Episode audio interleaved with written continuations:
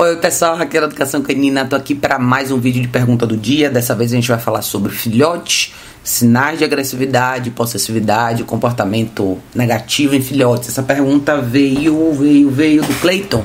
Aqui pelo YouTube, o Clayton disse: tem um filhote de dois meses que está mostrando sinais de agressividade quando é advertida ou quando não faz algo que ela não quer. Ela morde forte para realmente lesionar a pessoa, sem falar que ela só faz morder, morder, morder e, e, e ser bem agitada. É filhote de pitbull. Cleiton, querido, obrigada por mandar essa pergunta. Acho que essa pergunta é super importante para todos vocês que têm filhotes, principalmente para vocês que têm filhotes de raças mais predispostas a esse comportamento mais forte, mais dominante, se essa é a palavra, né? O que acontece aí? Como todo e qualquer filhote, a vida dele tem que começar com regras. Eu acho que eu bato bastante nessa tecla aqui e eu tenho um vídeo legal falando sobre filhote. O grande erro que as pessoas cometem com filhote: liberdade e permissividade cedo demais. Gente, entenda uma coisa. Um filhote não sabe absolutamente nada. Ele tem zero de referência e ele vai depender de você todos os dias para aprender o que é certo, o que é errado, o que ele pode e o que ele não pode fazer. Você está falando de uma filhote de uma raça forte. Pitbull não é um cachorro tão grande, mas é um cachorro muito forte. Ele é feito para isso, ele é predisposto para essa fortaleza, vamos dizer assim. Principalmente quando a gente fala dessas reações de mordida. Qual que é o seu papel? O que que você está fazendo com essa cachorra, tá? Essa coisa da interação. Se você está falando que ela mostra essa sinais de agressividade quando ela é divertida, o que que exatamente ela faz e como você está apresentando essa advertência e qual que é a situação? Eu acho que a gente erra muito porque a gente não previne, a gente não cria o cenário para o cachorro ou filhote acertar. Isso começa com liberdade excessiva. Muita gente que manda pergunta para mim, às vezes pelo Facebook, eu peço para a pessoa me mandar um vídeo. Isso tá aberto a vocês também, tá, gente? Se vocês quiserem me mandar vídeos do, dos casos de vocês, para mim é muito melhor que eu consigo visualizar a situação. E toda vez que eu faço isso e as pessoas me mandam um vídeo, eu vejo sempre a mesma coisa o cachorro ou filhote fazendo escolhas sozinho, solto, livre para escolher errar. Isso é fazer o caminho inverso, tá? Eu sei que muita gente não sabe, não tem uma noção mais ou menos do que fazer com o cachorro e não entende por que, que a gente tem que usar mais a guia dentro de casa, por que, que a gente tem que supervisionar mais e orientar mais. Quando eu falo de orientar, gente, é um, é um trabalho mesmo, tá? Você tá ali para orientar o cachorro. Não dá para colocar o filhote dentro de casa e assistir televisão e fazer o que você quiser. Ele não sabe, ele não tá nesse estágio ainda. Ele não tá numa situação onde ele simplesmente pode estar no ambiente com você livre, leve e solto para circular e fazer o que ele quiser, porque o resultado não vai ser legal. Ele está na fase de aprendizado. O que que você tem que fazer com esse filhote? Você tem que trabalhar o filhote. Você tem que cada pedacinho do seu dia. Por isso que filhote demanda tanto. E muita gente não tem paciência, porque é uma fase que demanda muito de vocês. É, é dividir seu dia entre atividades para o filhote. Principalmente no seu caso, você tem uma cachorra que é predisposta à mordida. Trabalhe com ela, é isso. Comece a trabalhar esse cachorro para ter uma boca assim, como é que é a palavra? para ter uma boca delicada, essa é a palavra que eu estava buscando, tá? Considere que você vai nadar contra a maré, contra a natureza dela. Você pode usar o que é natural para ela para algumas brincadeiras específicas. Por exemplo, se você quiser brincar de tug, que algumas pessoas chamam de cabo de guerra, que eu particularmente não gosto, mas você pode usar esse tipo de brincadeira com se você souber brincar, tá? Como você pode fazer isso? Mas eu nem vou ensinar, não, não, vou, não vou começar por aí não, porque isso é um outro pedaço da moeda. A primeira coisa que você tem que entender, qual o espaço que essa cachorra está ocupando na sua casa? Ela está livre, ela tem um cercadinho, você introduziu a caixa de transporte, qual a área que ela fica? Quando você vai interagir com essa cachorra, como que a coisa funciona? Quais são os momentos que ela está mostrando essa agressividade? É na hora da comida? É na hora de algum tipo de interação? O que, que você está fazendo exatamente com ela? é, é, nossa responsabilidade, quando a gente tem cães de raças mais poderosas, treinar esse cachorro desde o dia 1. Tá? Você fez uma escolha que é um pouco mais, que é um pouco mais individual. Nem todo mundo opta por esse tipo de raça de cachorro por conta das restrições que você vai ter socialmente falando. Porém, se você fez essa opção, que o seu cachorro seja um grande exemplo. E se você está vendo esses sinais agora com o filhote de dois meses, se ela está mordendo vocês assim, que entender como está sendo essa interação, tá? Muita gente que tem filhote agita muito o filhote. E principalmente um filhote que tem essa postura tende a retaliar dessa maneira, tá? A menos que você que, que, que essa não seja a situação entre vocês, a pergunta é como é a interação. Tudo começa daí. O que, é que você faz quando o filhote está com você?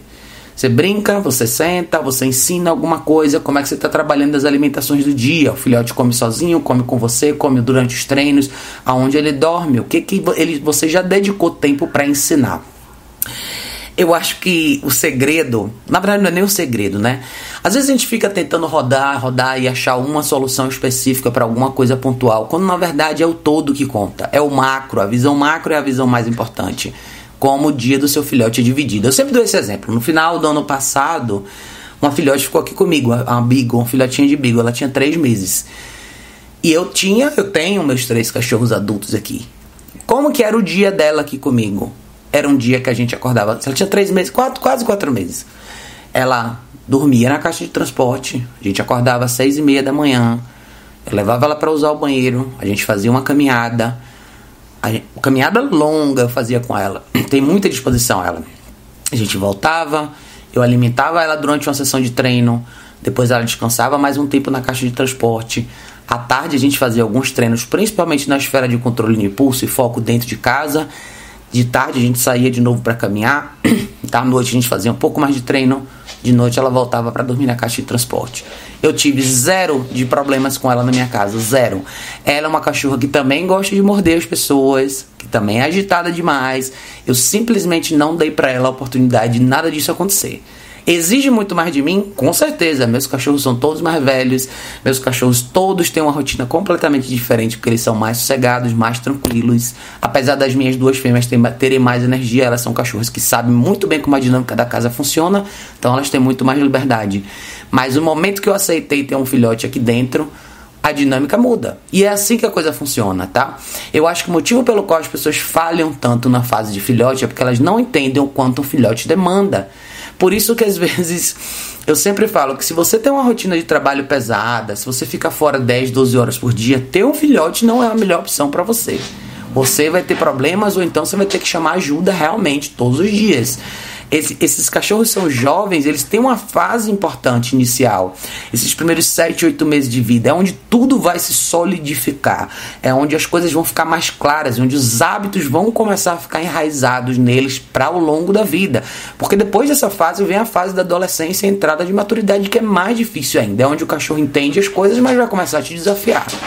E, e, e essa etapa, se você pula essa etapa, você só está empurrando esses problemas lá para frente. Você só está deixando para depois um problema que você pode começar a remediar agora.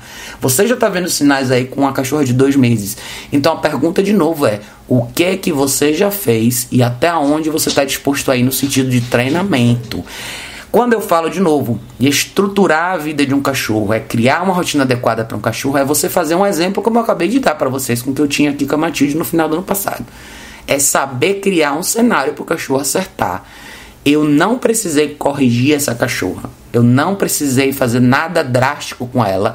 E ela teve quase que nenhuma interação com meus cachorros. A, a, fora as caminhadas que ela fazia junto, aqui dentro não teve, eu não tive nenhum problema. Mas é de novo, meu foco não está na interação, não está nos cachorros brincarem, não está na diversão.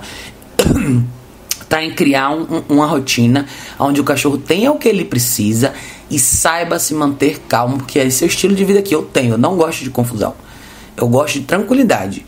Logo, eu tenho que favorecer um ambiente para que isso aconteça. Então, todos vocês que têm problemas com filhote, querem morder o tempo todo, vocês têm que se perguntar o que é que vocês estão fazendo com esses filhotes. Qual, como que é o dia deles? Eu gosto a, a, parte legal da vida de filhote é eles estão eles têm uma mente aberta, eles estão dispostos a aprender. Vocês podem usar com filhote, eu acho que não é necessário ter comida no potinho, você pode usar cada porção de ração para treinar o cachorro todos os dias. Você pode toda a interação sua vai ter um lado educativo, ou seja, chamar o filhote de volta para você e fazer ele saber esperar para ganhar cada grãozinho de ração, é fazer induzir, começar um trabalho de indução para posições que você vai querer que ele apresente no futuro, que é sentar, deitar, esperar, ficar deitado por um período de tempo mais longo, que é o exercício do place, voltar para você, que é essencial tirar a atenção desse filhote das coisas que vão ser, que não são benéficas para eles, como controle remoto, coisas da casa, enfim. e estabelecer um espaço seguro para ele, definir horários para as coisas acontecerem e permitir que o filhote descanse. Eu, eu postei isso hoje no Instagram é, que é você, você sabe manter seu cachorro quieto, deixar seu cachorro quieto, né? Às vezes o filhote deixa a gente tão energizado, a gente fica tão feliz com aquela ideia de uma nova vida ali para você, mas filhote precisa dormir muito.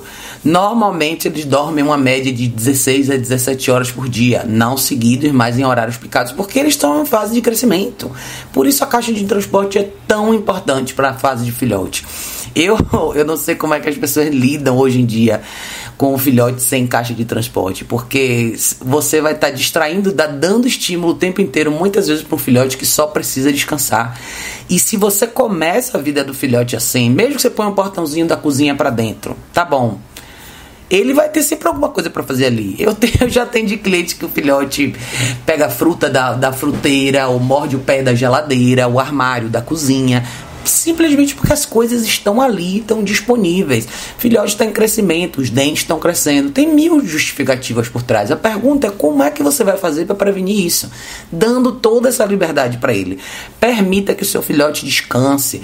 A caixa de transporte pode ser um lugar maravilhoso para o seu filhote. Claro que os intervalos vão ser maiores, lógico. O filhote, quando a Matilde estava aqui, eu acordava uma vez, duas vezes no meio da noite para pegar ela para ir no banheiro faz parte da nossa responsabilidade aí. A gente precisa fazer esse papel. Não dá para achar que você vai ter uma vida normal quando você traz o filhote, pelo menos por um período não vai ser. Você vai ter que dedicar mais tempo, vai ter mais intervalos na caixa de transporte, vão ter mais intervalos para treino, o filhote vai dormir mais, vai precisar sair mais, enfim. Tem mil coisas para vocês considerarem. Então, resumo para todos vocês que têm filhote que mordem o tempo todo, como é a interação. Não tenham medo de começar a introduzir a guia nessa fase, posições que vocês querem que o filhote tenha, horário para interação e horário de descanso. Não acho que porque o filhote chegou na sua vida ele tem que estar tá com você 24 horas do dia. Não, ele tem que ter o tempo de descanso dele também. E saber dividir as atividades do dia é essencial, tá? Para todos vocês que não sabem por onde começar, chamem ajuda profissional presencial. Não deixem o tempo passar, tá? Eu tenho um caso que agora que eu estou atendendo assim o bolo, é um SRD de oito meses, exatamente a mesma situação, tá? Eu tenho até um videozinho dele se vocês quiserem ver, um vira-latinha pretinho, uma graça, grandinho já. Vocês vão ter mais ou menos uma noção da história dele, que é muito parecida com o que vocês estão contando aí e o que, que a gente está fazendo no trabalho com ele. Então, Considere o convívio, tá, gente? Normalmente a chave está no convívio de vocês.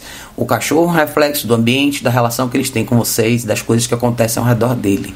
Sem a devida direção e prevenção, não tem jeito, os problemas vão acontecer, tá? Mas é isso aí. Cleiton, obrigado por ter mandado a sua pergunta. Se você quiser me dar mais detalhes sobre o seu caso, fica à vontade para deixar aqui nos comentários.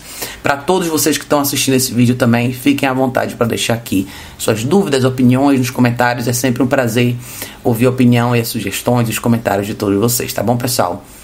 Beijo enorme. A gente se vê em breve no próximo vídeo.